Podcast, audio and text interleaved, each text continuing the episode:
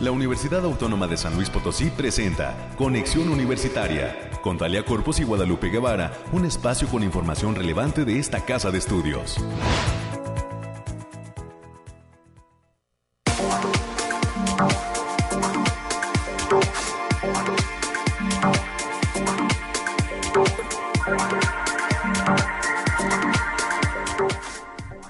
Buenos días, San Luis Potosí. Gracias por el favor de su atención. Gracias por continuar a través de la frecuencia de Radio Universidad, de las frecuencias 88.5 de FM, 1190 de AM y también estamos en Matehuala 91.9 de FM. Gracias a todo el altiplano por siempre estar pendiente de este espacio de conexión universitaria y pues a esta frecuencia recuerde que usted se comunica a Arista 245 en el centro histórico a través de la línea telefónica 444 826 1347 444-826-1348, el número directo para estar presente en los micrófonos de conexión universitaria. Hoy, pues, eh, un asunto eh, relevante, asuntos relevantes en materia climática.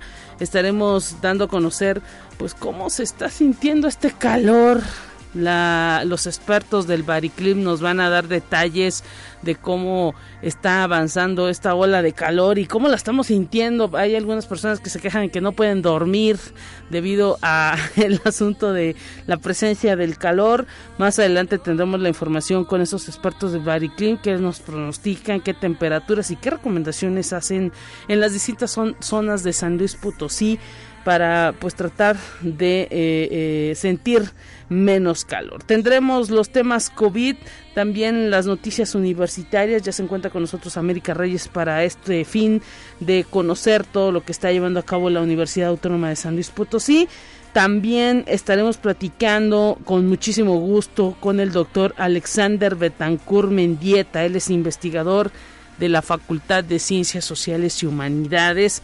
Estará eh, pues ahora sí que llevando a cabo una serie de actividades la Facultad de Ciencias Sociales y Humanidades para recordar el 20 aniversario de la creación de esta entidad académica de la universidad. La Facultad de Ciencias Sociales y Humanidades cumple 20 años de haber sido fundada y pues hoy nos van a presentar todas las actividades, la conferencia magistral que estarán eh, pues ahora sí que llevando a cabo en torno a el proyecto de realización de la Facultad de Ciencias Sociales y Humanidades de 1955 a 1968. Porque es importante el que pues se haya fundado en la universidad una facultad que tiene que ver con las ciencias sociales y las humanidades. Más adelante estaremos conociendo este punto de vista del doctor Alexander Betancourt Mendieta, investigador de esa entidad.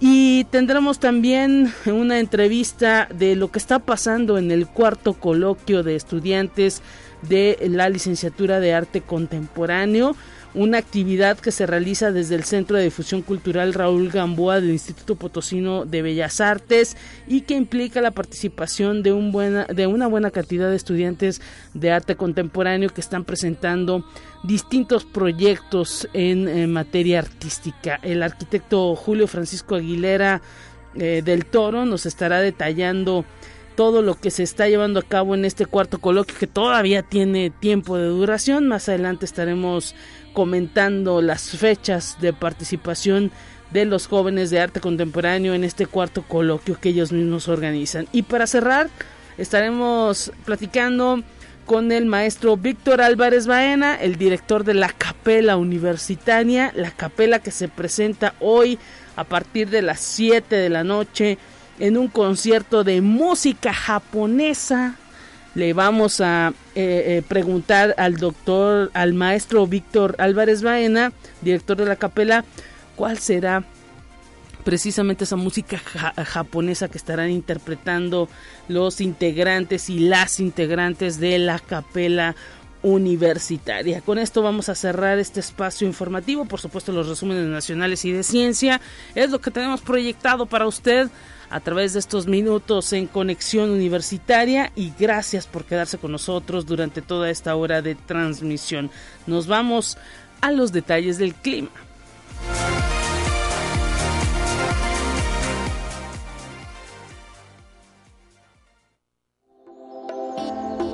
Aire, frío, lluvia o calor. Despeja tus dudas con el pronóstico del clima. Los temas climáticos, Alejandrina Dalemese, nuevamente te saludamos con muchísimo gusto en estos micrófonos. ¿Cómo te encuentras en esta mañana y qué nos depara este clima que pues está dejando sentir calorcito? ¿Cómo estás? Hola Lupita, muy buen día. Pues aquí te traigo el pronóstico más acertado en nuestro estado, que en esta ocasión consta del 4 y 5 de mayo. En el altiplano potosino estarán con temperaturas máximas de 35 grados centígrados y mínimas de 15 cielos parcialmente nublados con espacios de sol de importancia.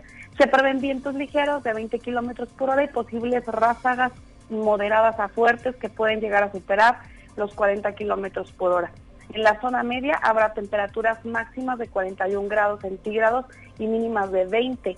Cielos medio nublados con espacios de sol de importancia. Se esperan vientos ligeros de 5 kilómetros por hora y posibles ráfagas de 25 kilómetros por hora y en la Huasteca Potosina se encontrarán con temperaturas máximas de 40 grados centígrados y mínimas de 25. Cielos despejados con algunas nubes dispersas y vientos ligeros de 10 kilómetros por hora con posibles ráfagas que pueden llegar a superar los 20 kilómetros por hora. No se descartan algunas lloviznas aisladas, principalmente en zonas de la sierra. Y en la capital Potosina se presentarán temperaturas máximas de 35 grados centígrados y mínimas de 14 cielos medio nublados con espacios de sol importantes, vientos ligeros de 10 kilómetros por hora y posibles ráfagas que pueden llegar a superar los 25 kilómetros por hora. No se descartan algunas lloviznas ligeras, principalmente en zonas de la sierra. Y nuestras eh, recomendaciones para estos días, Lupita, es avisarles que continúa el factor de radiación ultravioleta en nivel alto, por lo que deben considerar no exponerse al sol más de 25 minutos consecutivos en horas de mayor insolación. Hasta aquí el pronóstico, Lupita. Muchísimas gracias, Alejandrina, por ese reporte. Estaremos pendientes y a hidratarnos mucho. Exactamente, por este calorón, ¿verdad? gracias y un abrazo para todos los amigos del Bariclim. Pásala bien.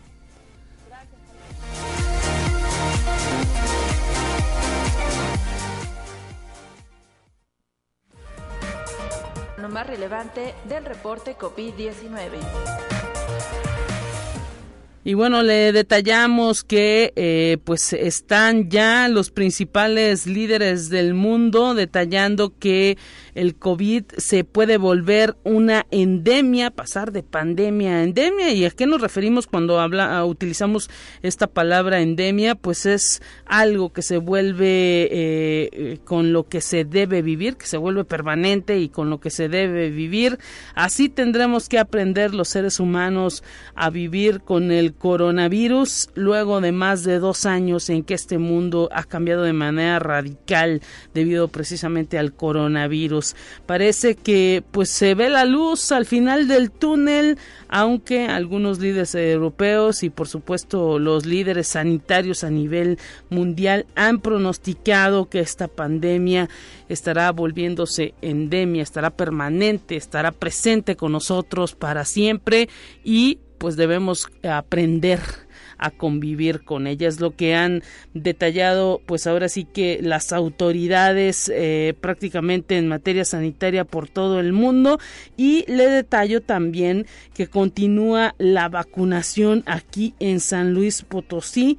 Hay que señalar que al menos desde el Instituto Mexicano del Seguro Social y desde la Secretaría de Salud se detalla que continúan las primeras dosis, segundas dosis y dosis de refuerzo para personas mayores de 18 años y mujeres embarazadas de 18 años en adelante. La vacunación se está llevando a cabo en distintos puntos aquí en la capital potosina, en el Centro Deportivo de Alto Rendimiento, en el eh, Mercado eh, Bicentenario en el Periférico Norte, en una sucursal en Los Pinos de la tienda HB y también en la carretera 57 de la misma tienda, en la Plaza El Dorado, en Plaza Sendero, en Plaza de la Colonia La Virgen, el Walmart de Tangamanga, en la Macroplaza El Paseo, en la Iglesia del Saucito. Son algunos de los lugares en donde ya se está dando la vacunación coronavirus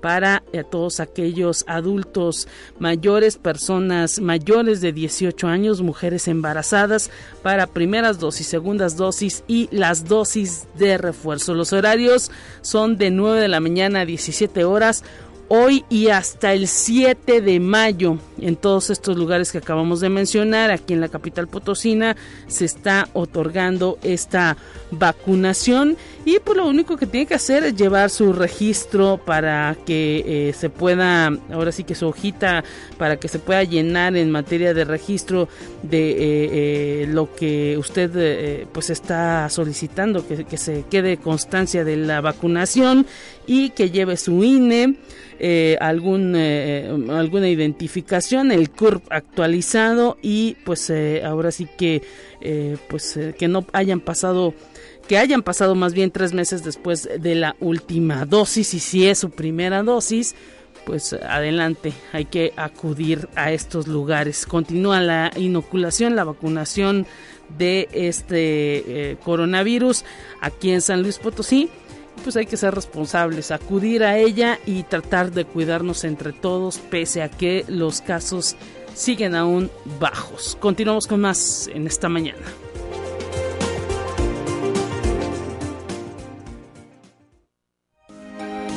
Escucha un resumen de Noticias Universitarias.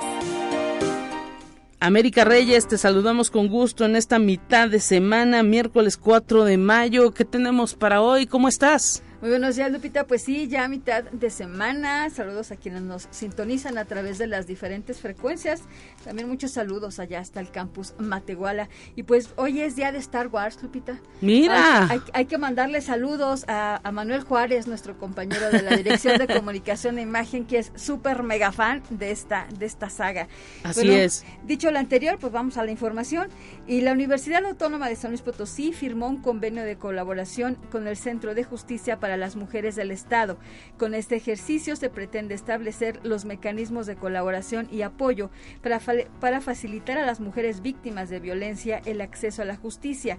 El acuerdo tuvo lugar en las instalaciones del edificio central de esta casa de estudios y fue signado por el rector, el doctor Alejandro Javier Cermeño Guerra, y por la titular de la, de la dependencia, la licenciada Mónica Kemp Zamudio, fungiendo como testigos el director de la Facultad de Derecho, el licenciado Germán Federico Pedrosa Así como el maestro Fernando Robledo Blanco, quien es jefe de posgrados de la Facultad de Derecho, así como funcionarios del Centro de Justicia para las Mujeres y la Facultad de Medicina inició el día de ayer las actividades del vigésimo primer Congreso Internacional de Medicina, actualización en trasplantes y donación de órganos, que tiene como objetivo promover, divulgar y compartir las bases y actualización en el tema, fomentar la cultura de donación, así como difundir el interés de los estudiantes en esta rama de la medicina, que tiene relevancia en todos los niveles y especialidades, para que así puedan tomar iniciativas que apoyen la donación y disminuyan la necesidad de trasplantes, ya que eh, presenta un aumento en la prevalencia de enfermedades crónico-degenerativas. Y al personal docente de esta casa de estudios, la Secretaría Académica informa que si se necesita tener una instancia de investigación, ya está abierta la convocatoria al año sabático 2022. Pueden consultar las bases a través del link http dos puntos diagonal diagonal a.uaslp.mx diagonal sabático. Para mayores informes sobre estos trámites pueden comunicarse al teléfono 4448 330412. La extensión es la 102. Ahí está ese aviso. Ya la Secretaría Académica ha lanzado por distintas eh, eh, formas, en distintos canales de comunicación, pues este, este aviso de la apertura de esa convocatoria de eh, año sabático para los docentes. Ojalá pues que quienes lo quieran tomar estén por ahí presentes. Así es, Lupita. Y también la Facultad de Psicología hace una atenta invitación a egresadas y egresados de la licenciatura en Psicología para que puedan revisar la convocatoria del diplomado de actualización en Psicología como opción de titulación. Pueden revisar la convocatoria a través del enlace http dos puntos diagonal diagonal www.psicología.uaslp.mx diagonal sección C3 diagonal diplomados.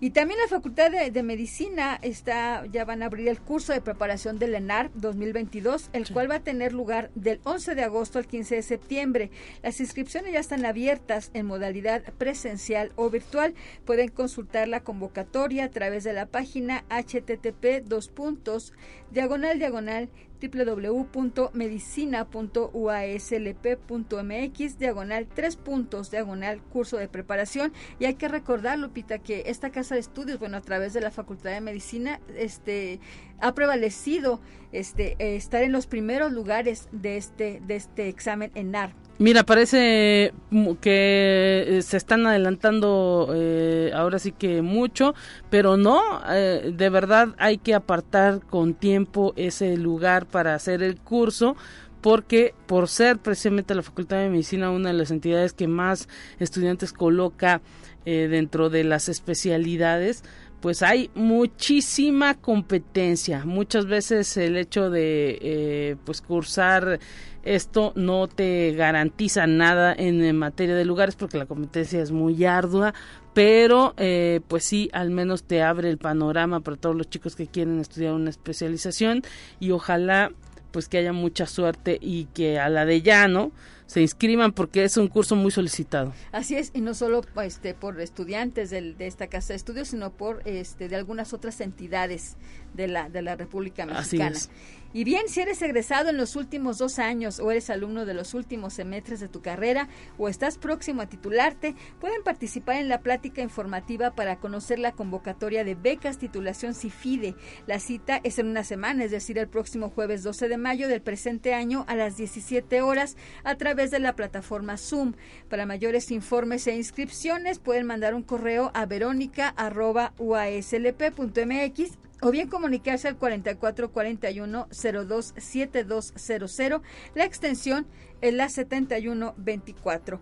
Y bien, la Facultad de Estudios Profesionales de la zona Huasteca va a llevar a cabo el Congreso Internacional de Turismo, las nuevas tendencias, los días 12 y 13 de mayo. El evento tiene un, costo de 300 pesos general y se llevará a cabo en el Teatro Manuel Josotón de aquella entidad académica. Para mayores informes pueden marcar al teléfono 489-122-2099. Pues muchísimas gracias América, ah, estaremos pendientes de todas estas actividades, algunas se realizan hoy, otras vienen eh, en los próximos días. Gracias por tu presencia y mañana que te escuchen. Así es, buen día para todos y que la fuerza nos acompañe. Claro, que la fuerza nos acompañe en este día de Star Wars. Un saludo para todos los fanáticos de eh, pues esta saga. Continuamos con más en esta mañana.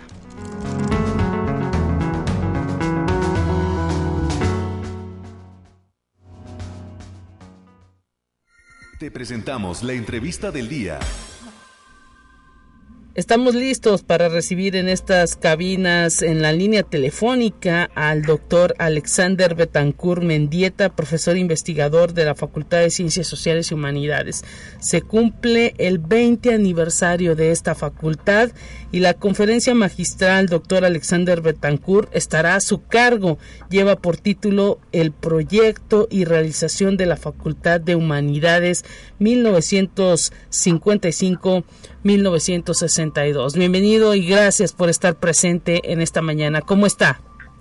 Eh, buenos días, Lupita. Muchas gracias por la invitación. No, muy bien, usted? Pues con el gusto de saludarlo y de pues entender eh, lo que ha significado prácticamente estos 20 años, este 20 aniversario para la facultad y para la universidad, la presencia de esta entidad dentro del ámbito social y dentro del ámbito pues de San Luis Potosí y de Latinoamérica. Así es, no, pues eh, es un realmente es un orgullo y una satisfacción tanto para la universidad como para la, comunidad que la integramos, pues llegar a este 20 aniversario, eh, pues aportándole a la, a la sociedad potosina eh, la formación de, profesionales en el ámbito de las ciencias sociales y las humanidades. Este proyecto que empezó en, en 2002 y que ya, ya este año cumple los 20 años, pues ha permitido formar eh, licenciados en, en cinco carreras que son muy importantes para la sociedad, como la literatura, la lengua de literatura hispanoamericana, eh, la historia, la geografía, la antropología, la arqueología y la, filosofía también. Y la, eh, bueno, la arqueología que ya no se me haya pasado. Entonces, eh, no, para a la fecha, pues la, la facultad ha titulado más de 600 egresados en las licenciaturas y desde el 2017 ya mm, han eh, egresado también doctores en estudios latinoamericanos en sociedad y cultura y maestros en estudios latinoamericanos en territorio, sociedad y cultura. el aporte que ha hecho la, la facultad de la sociedad es muy, muy grande porque estos egresados están vinculados en diferentes áreas de la sociedad potosina, tanto en el ámbito urbano de la capital de, San Luis como en el ámbito del interior del Estado, es una labor también que ha sido muy, muy relevante y muy importante. Entonces, sí, Guadalupe, pues estamos muy contentos por, por estos logros. Esa es el, la reflexión que, que se hará, eh, doctor Alexander Betancourt, eh, de este tiempo eh, que se, con que se cuenta con la Facultad de Ciencias Sociales y Humanidades, ¿por qué enmarcarlo en, una en cierta época? Ah, bien, porque esta facultad que está conmemorando estos 20 años tiene un antecedente en los años 50.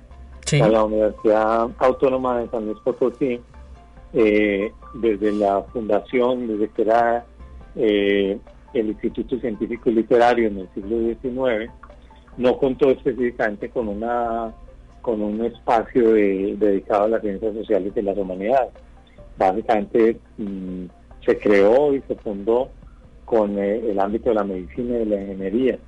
Ya en el año, en el, siglo XX, eh, estas materias relacionadas con las ciencias sociales y las humanidades eran materias auxiliares de otras carreras y hasta el año 55 con el, la iniciativa de Ramón Alcorta Guerrero eh, se dio la posibilidad de crear una facultad que funcionó más o menos unos seis años y medio aproximadamente. Eh, en el ámbito de muchas iniciativas que se dieron en este periodo y es de lo que va a tratar la, la conferencia precisamente, cuál era ese contexto que dio la posibilidad de la apertura de esa facultad y también la, la situación de las situaciones que se conjuntaron para que después ese proyecto, digamos, parara, aunque en la ciudad se siguió eh, realizando actividades relacionadas con, con la historia, con la filosofía, con la literatura, pero que no estaban en el ámbito de la formación profesional como fue el, proyecto de la Facultad de Humanidades. Entonces, mm, más que resaltar ahorita los logros de la facultad, que es una labor que que han estado eh, pues, realizando otros colegas de aquí de la facultad. Eh, yo quiero enfocarme en ese esfuerzo inicial que hubo en los años 50 para crear estas carreras en la, al interior de la universidad. Así es, sin ellas, sin esos esfuerzos, pues eh, no se podría estar hablando de una entidad ya de más de 20 años en la actualidad. Así es, sí, es el antecedente y, y básicamente sirvió también como referente a la hora de abrir este proyecto hace 20 años atrás, porque mm, se tomaron como, como referentes las carreras que funcionaban en esa facultad. Entonces se abrió con historia, eh, geografía y antropología, que también eran las carreras que estaban, eh, los programas que estaban propuestos en, en 1955 interesante esto que nos detalla. Invítenos a escuchar, a ver, a estar pendientes de la charla que ofrecerá de esta conferencia magistral, cuándo se va a llevar a cabo y pues cuál sería la manera de poder tener acceso a ella. Ah, muy bien. la conferencia se va a impartir el próximo viernes. Eh, el viernes es que día, a ver, hoy estamos a... A 4 sería... A el 6 de, 6 de mayo. Sí. El viernes 6 de mayo a las 12 y 30 horas. Eh, yo la voy a impartir presencialmente acá en la Facultad de Ciencias Sociales en el auditorio. Sí. Pero creo que vamos a tener la posibilidad de, difundirla virtualmente a través del Facebook de la, de la facultad. Eh, la Facultad de Ciencias Sociales y Humanidades en Facebook y de ahí ya se conecta, se imparte, pues, digamos, a la red. Entonces, eh, la conferencia se va a impartir de esa manera y pues bueno, vamos a contar un poco los detalles de esa historia de antecedentes de lo que es esta facultad hoy en día.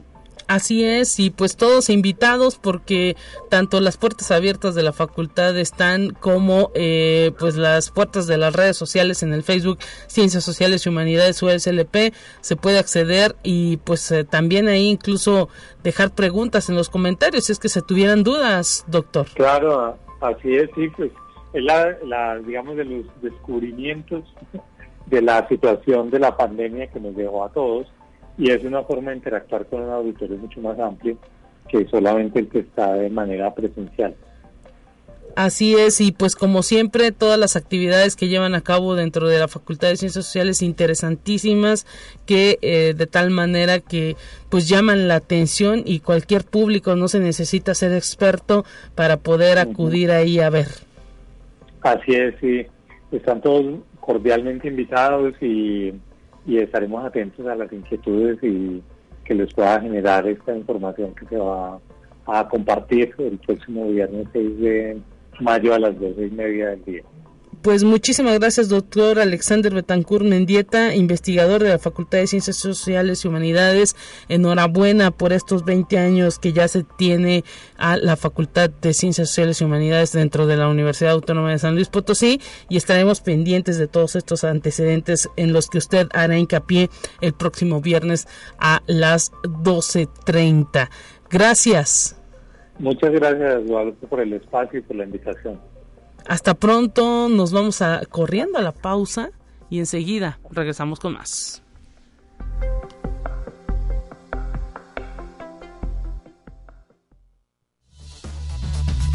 Vamos a una breve pausa. Acompáñanos.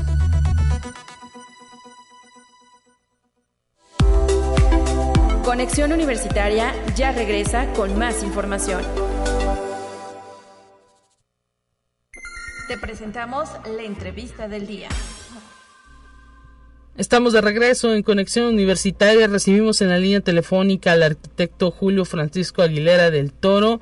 Él es coordinador de la licenciatura en arte contemporáneo de la Coordinación Académica en Arte. Bienvenido arquitecto. Gracias por estar presente en estos micrófonos de Conexión Universitaria con muchísima actividad ustedes en este cuarto coloquio de estudiantes de licenciatura en arte contemporáneo que inició, tengo entendido, el día de ayer. Platíquenos, ¿qué tal? ¿Qué tal, Lupita? Buenos días. Eh, muchas gracias por la, por la invitación a, darle difusión a este evento que sí, como tú comentas, inició el día de ayer. Eh, em, estamos ahorita en las actividades del segundo día. Y este cuarto coloquio, eh, bueno, eh, primero destacar eh, el apoyo del Instituto Potosino de Bellas Artes, de su director Marco Villa, porque originalmente lo hacíamos aquí justo en la coordinación, un poco para que también las personas externas, porque también es un evento abierto al público, conocieran las instalaciones de la coordinación, conocieran prácticamente en casa, ¿no? todo lo que hacemos. Sin embargo, eh, se dio la oportunidad de hacerlo en un lugar externo y esto para nuestros estudiantes ha sido una cosa muy muy bonita y muy interesante porque les permite también diversificar el lugar donde están, les, les permite también abrir las puertas de su trabajo hacia, hacia otros recintos. Entonces estamos contentos de recibir esta, esta invitación de, de Bellas Artes y bueno, pues han transcurrido muy bien estas actividades desde ayer. Eh, y arquitecto, esto representa pues también, ¿no? Un reconocimiento a lo que es la carrera, ¿no? De arte contemporáneo, porque ya que otras entidades de las áreas culturales estén invitando a los estudiantes a utilizar sus instalaciones, quiere decir que algo se está haciendo bien. Exactamente, ¿no? Y estamos muy contentos porque además no es la primera vez que que sucede esto, digo, con el coloquio sí, pero a través de exposiciones de estudiantes se les han hecho convocatorias de diferentes museos, han estado exponiendo obviamente ahí en Bellas Artes también en el área de difusión cultural, nos han invitado al Museo de Arte Contemporáneo recurrentemente, próximamente estarán en una exposición en el, en el Museo Leonora Carrington, es decir, la idea de, de los estudiantes de la licenciatura en arte contemporáneo es eh, empezar a trabajar desde antes de salir de la carrera, ¿no? ¿Cuántas veces en otro tipo de carreras como ingenierías, como arquitectura y demás, existen estas prácticas profesionales para adentrarse al mundo, a lo mejor de la industria, etcétera? Aquí en el arte no debe ser diferente, lo que hacemos es tratar de darles un poco de apertura en, en diferentes sitios, incluso de manera nacional o internacional, que ha sucedido con estudiantes, para que conozcan, eh, obviamente ellos, eh, lo que se hace por fuera, ¿no? ¿no? No todo es igual a lo que a lo que hacemos aquí en la, escuela o en las prácticas. Ya el, trabajarlo con museógrafos profesionales, trabajarlo con gente que, que digo, incluso enfrentarse al público, ¿no? Es muy diferente enfrentarse a, sus propios compañeros en las piezas y en las exposiciones, a enfrentarse al público, a la crítica, a todo esto que seguramente será el pan de cada día de todos ellos. Exactamente, y pues ahora sí que háblenos un poquito de lo que se está exhibiendo, qué tipo de obras o qué es lo que ustedes están mostrando en este cuarto coloquio de estudiantes de eh, la licenciatura en arte contemporáneo y pues no sé si esto está abierto para el público en general, si uno puede acudir a ver ahí el trabajo de los estudiantes. Claro que sí, pues mira, te, te cuento para poner en contexto un poco también al auditorio. Eh, lo que hacemos es que son alumnos de sexto semestre de la carrera, es decir, están un poco a, tres cuartos, digamos, de terminar. Realmente séptimo y octavo ellos lo utilizan para tener un año haciendo su tesis o su seminario de tesis. Eh, entonces, en sexto semestre ellos ya tienen un, bagaje de, de, actividades, ya llevan ciertas exposiciones este, terminadas, ejercicios. Entonces, se hace una especie de, de, recopilación de todo esto, un poco de retrospectiva de su trabajo. Muchas veces nosotros le llamamos el cuerpo de trabajo, que es como encontrar las líneas de, investigación recurrentes que ellos llevan, los temas sociales, hay quien se va por temas autorreferenciales. Entonces, este tipo de, de, dinámicas lo que hacen es que en este momento, eh, con apoyo de sus maestros de taller de estrategias y de análisis, eh, les ayudan a identificar esto precisamente, ¿no? Que, que bueno, desde el tercer, cuarto semestre lo empiezan a, ver como sus líneas de interés y se hace un resumen, digamos, de esas actividades. Entonces, cada estudiante cuenta con, con un tiempo definido para exponer esto, tanto exponer piezas que ha desarrollado, exponer también cuál es su proceso creativo, que también es muy, muy importante para el artista, identificar ese tipo de cosas, eh, y también pues obviamente eh, cómo se ha sentido a lo largo de esta, de esta carrera y ha sido muy productivo porque no solamente es con ellos, sino lo abrimos primero para los estudiantes de, generaciones tanto más arriba como más abajo que también pueden ver hacia dónde van, este, qué, qué es lo que están haciendo, en qué puntos comunes me encuentro.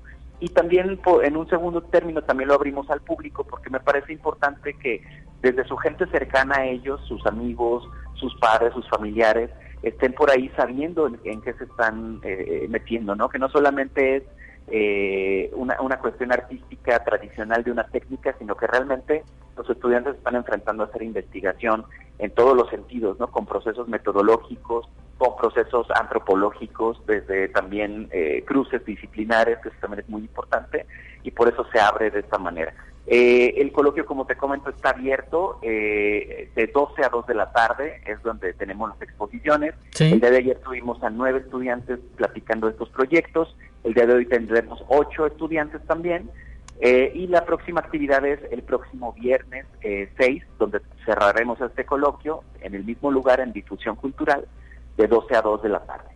Excelente, entonces pues el público puede acudir el próximo viernes y también el día de eh, mañana para eh, pues en un horario de 12 a 1, ¿tengo idea? De 12 a 2. 12 a 2. El día de hoy, de hecho, hoy en un ratito nos, vemos por allá. El día de mañana se suspenden las actividades ah, se posponen por, por la, eh, el día 5 de mayo, que en algunos lugares, sobre todo gubernamentales, hay suspensión. Ah, Entonces se, ¿Y el recorre para el día 6, el viernes. Perfecto, pues eh, enhorabuena por toda la actividad que están realizando.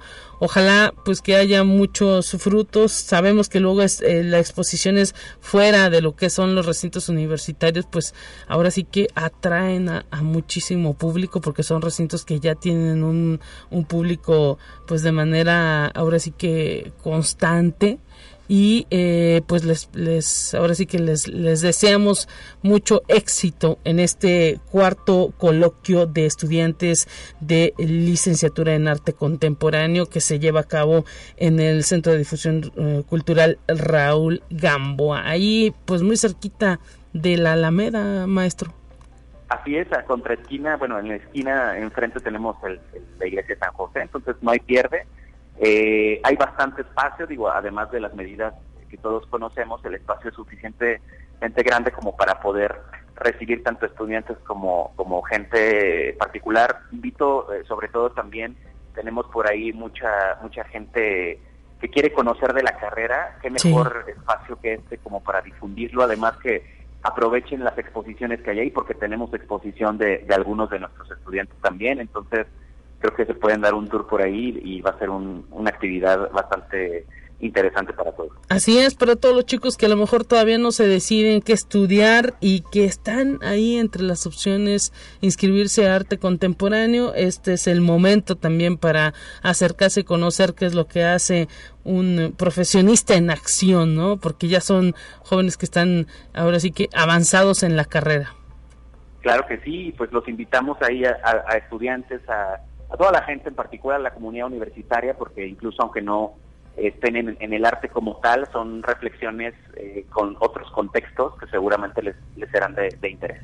Perfecto, pues maestro, algún uh, Facebook que seguir, sobre todo pues para eh, si ustedes están colocando, no sé, fotografías de las exposiciones, eh, alguna página que seguir. Sí, claro, tanto en Instagram, Facebook y YouTube estamos como, bueno, en Twitter estamos como CARTE, CA Arte, eh, Coordinación Académica en Arte, y así nos pueden localizar. Por ahí hay información en YouTube, tenemos canales muy interesantes de exposiciones de estudiantes, exposiciones de maestros, que también es relevante saber quién te está dando clase, ¿no? Es muy importante eh, para, para todos. Eh, tenemos ahí, estamos subiendo día con día lo que se hace de actividades, exposiciones, conferencias, talleres, todo lo que lo que por ahí hacemos. Entonces, bueno, invitados para que sigan nuestras redes y cualquier cosa, pues estamos a sus órdenes. Muchísimas gracias, arquitecto Julio Francisco Aguilera del Toro, coordinador de la licenciatura en arte contemporáneo y pues eh, éxito en este cuarto coloquio de estudiantes de la licenciatura en arte contemporáneo que concluye el próximo viernes. Claro que sí, muchas gracias Lupita y muchas gracias a, a Radio Universidad por la oportunidad y los esperamos por allá. Gracias. Nos vamos Gracias. a la pausa. Más bien, nos vamos a un resumen, un resumen nacional, lo que pasa en las instituciones de educación superior del país, cuáles son las noticias más relevantes que están generando las universidades públicas. Vamos a escuchar.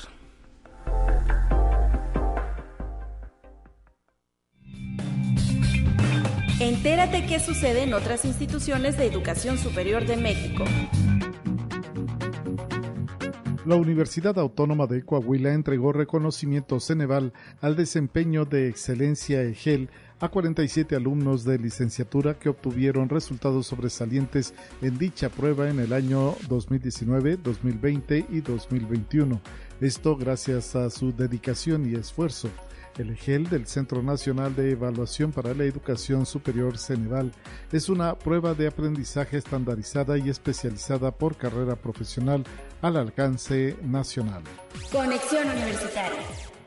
La entrega de equipo de última generación y diversas obras de infraestructura en los centros interdisciplinarios de ciencias de la salud, unidades Milpa Alta y Santo Tomás, refuerzan la formación de estudiantes de odontología, optometría y psicología, al tiempo que fortalece el servicio que ofrece a familias de escasos recursos. Así lo informó el director general del Instituto Politécnico Nacional, Arturo Reyes Sandoval, al inaugurar la unidad de odontología de Milpa Alta. Conexión Universitaria. La Universidad Autónoma del Estado de Morelos cuenta con 22 patentes registradas y 34 nuevas patentes en trámite. lo que la coloca entre las universidades públicas estatales con mayor número de patentes en el país. Así lo detalló el rector Gustavo Urquiza Beltrán al formar parte del oro, la juventud y la propiedad intelectual, innovando para un mejor futuro, que se realizó en el Museo de Ciencias de Morelos. Conexión Universitaria.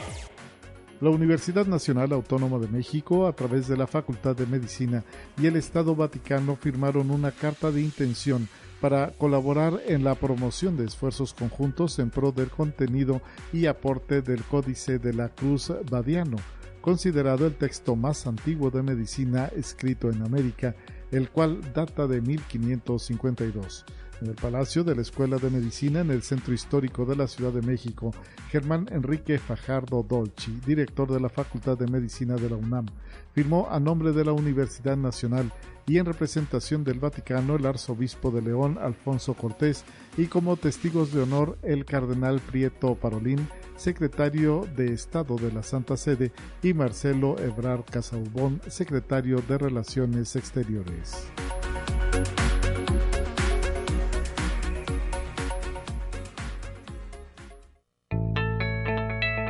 La UNI también es arte y cultura.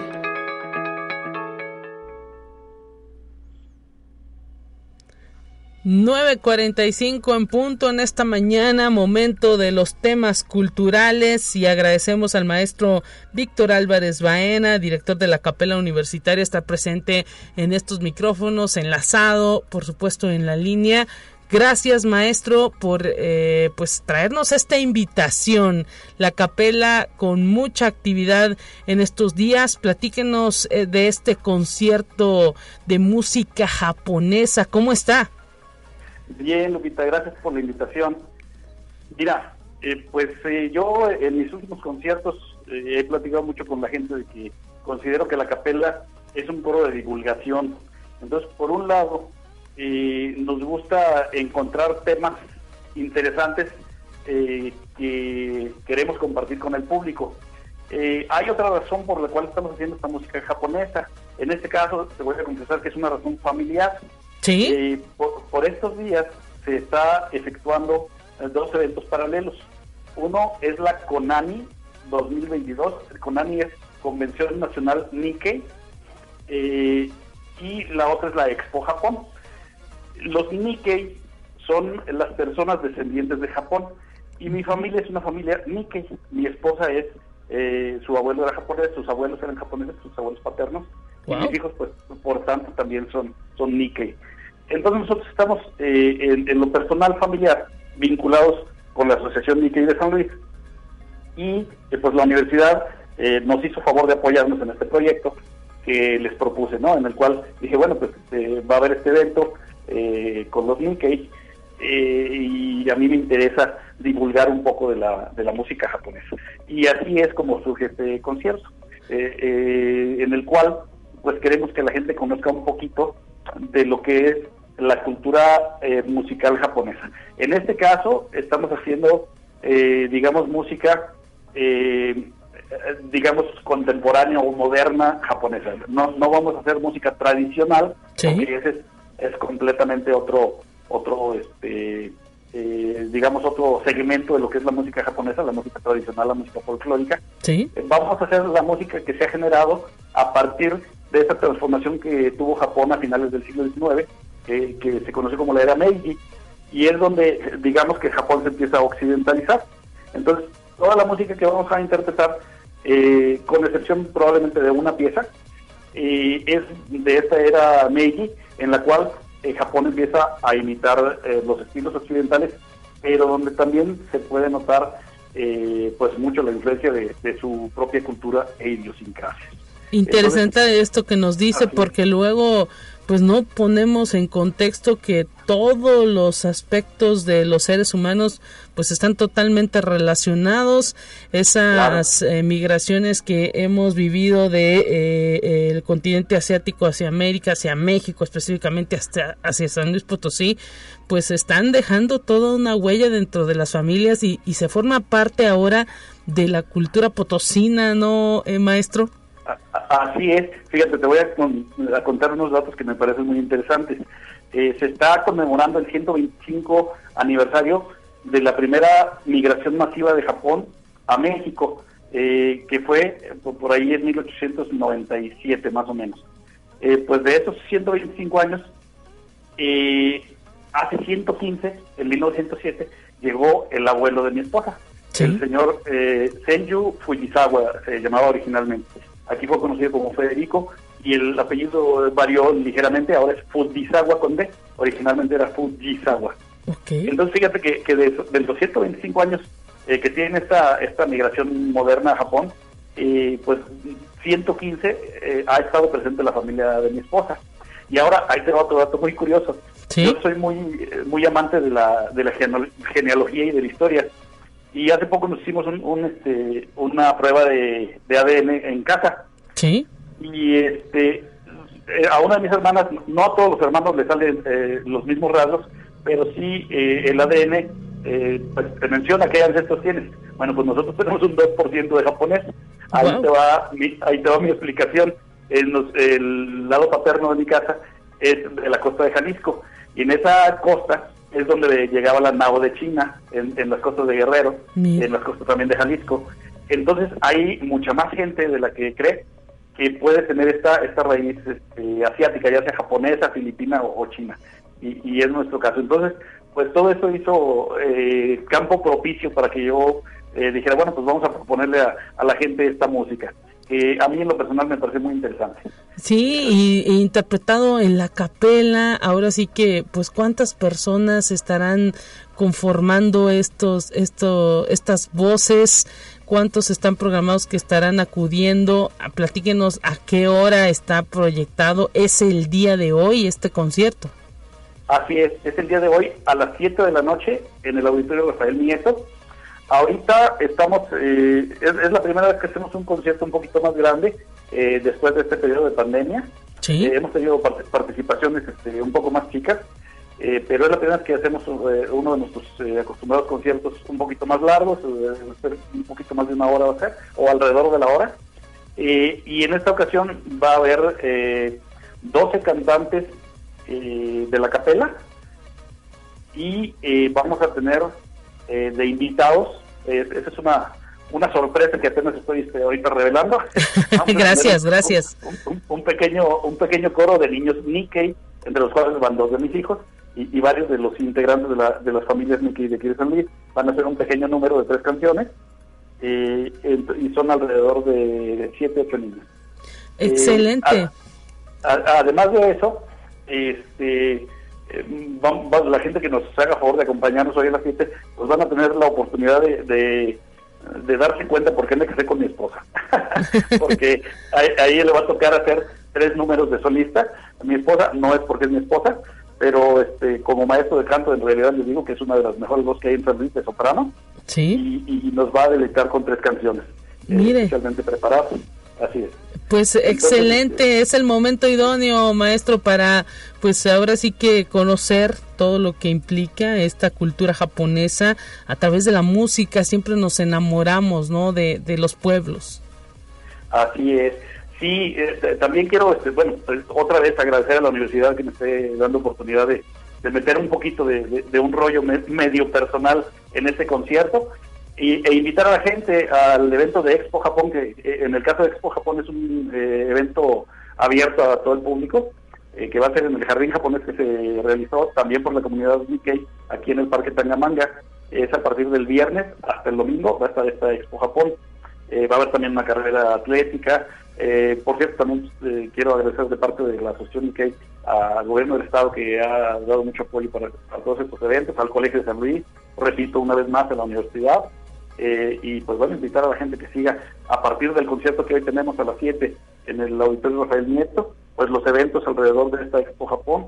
Y, bueno, la Convención Nacional Nikkei, esa sí es un evento cerrado, pero algunos de los de las conferencias también va a haber, eh, pues son un poquito alrededor de, este evento también. Excelente, maestro Víctor Álvarez Baena, director de la Capela Universitaria. Qué bueno que, pues, de esta forma, a través de la cultura, la universidad se vincule con este tipo de actividades que lo que hacen es, pues enriquecer más esa multiculturalidad, pluriculturalidad que tenemos todos los pueblos y que es, es fundamental, ¿no? Para el desarrollo de los mismos. Ahora sí que conociendo esta música, pues eh, entenderemos más al pueblo japonés y a todos aquellos pues japoneses migrantes que eligieron San Luis Potosí como su tierra. Así es, que es una comunidad importante. ¿eh? Después eh, de aquí de San Luis, la comunidad migró a otros lados, pero específicamente en el pueblo de Cerritos había una comunidad muy importante, de los cuales pues todavía hay muchos integrantes en la sociedad, en la comunidad, haciendo una labor muy valiosa como empresarios, como catedráticos, académicos, artistas, de todo ahí. Perfectamente, maestro Víctor Álvarez Baena. La invitación está hecha a partir de las 19 horas 7 de la noche en el auditorio Rafael Nieto el día de hoy. Un concierto de música japonesa que ofrecerá la capela universitaria. Vale la pena y esperemos que haya eh, mucha gente interesada en acudir. Un gran abrazo para usted, maestro, y para toda la capela. Estaremos ahí pendientes de esta presentación. Gracias, Lupita. Igualmente un abrazo. Hasta pronto y pues nos despedimos amigas y amigos de este espacio de conexión universitaria con el resumen de ciencia. Mañana mi compañera Talia Corpus estará en estos micrófonos nuevamente en conexión universitaria a partir de las 9 de la mañana. Quédese en sintonía de Radio Universidad.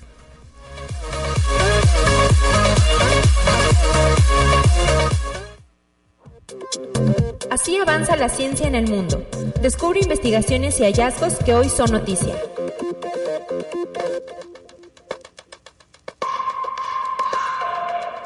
Considerado el software más penetrante del ciberespionaje del mundo, Pegasus es capaz de penetrar en un móvil, aspirar toda su información, activar su cámara o incluso recuperar mensajes borrados en el pasado sin que el usuario sea consciente de la infiltración. Obra de la empresa israelí NSO, una larga decena de regímenes autorizados han utilizado el software Pegasus para espiar a más de 50.000 políticos, periodistas, activistas y abogados. Conexión Universitaria. La reglamentación propuesta por la Unión Europea sobre importaciones libres de deforestación puede dejar desprotegidos a 3 millones de kilómetros cuadrados de vegetación nativa en Sudamérica, un área cinco veces mayor que Francia, según un estudio divulgado por la ONG Observatorio del Clima.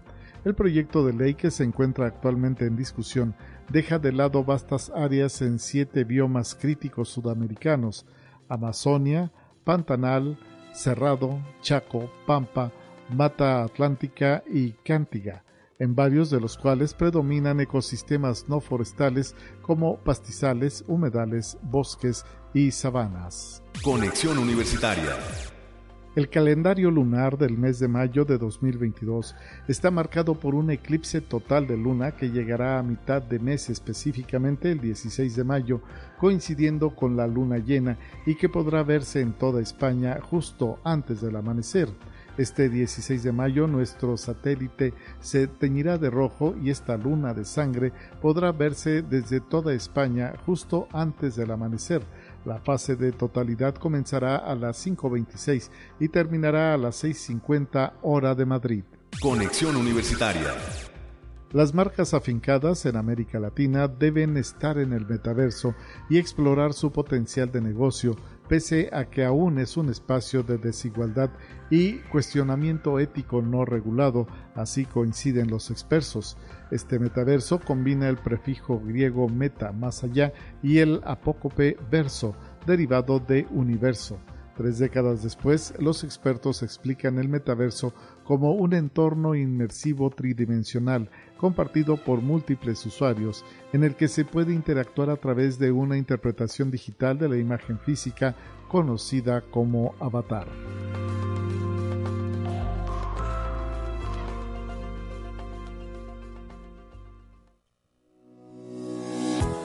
La Universidad Autónoma de San Luis Potosí presentó Conexión Universitaria con Talia Corpus y Guadalupe Guevara. Sintoniza de lunes a viernes de 9 a 10 horas en Radio Universidad 88.5 FM y 1190 AM en San Luis Potosí. En el 91.9 FM con cobertura en el Altiplano Potosino o en el resto del mundo por el portal www.uaslp.mx y la app UASLP de descarga gratuita.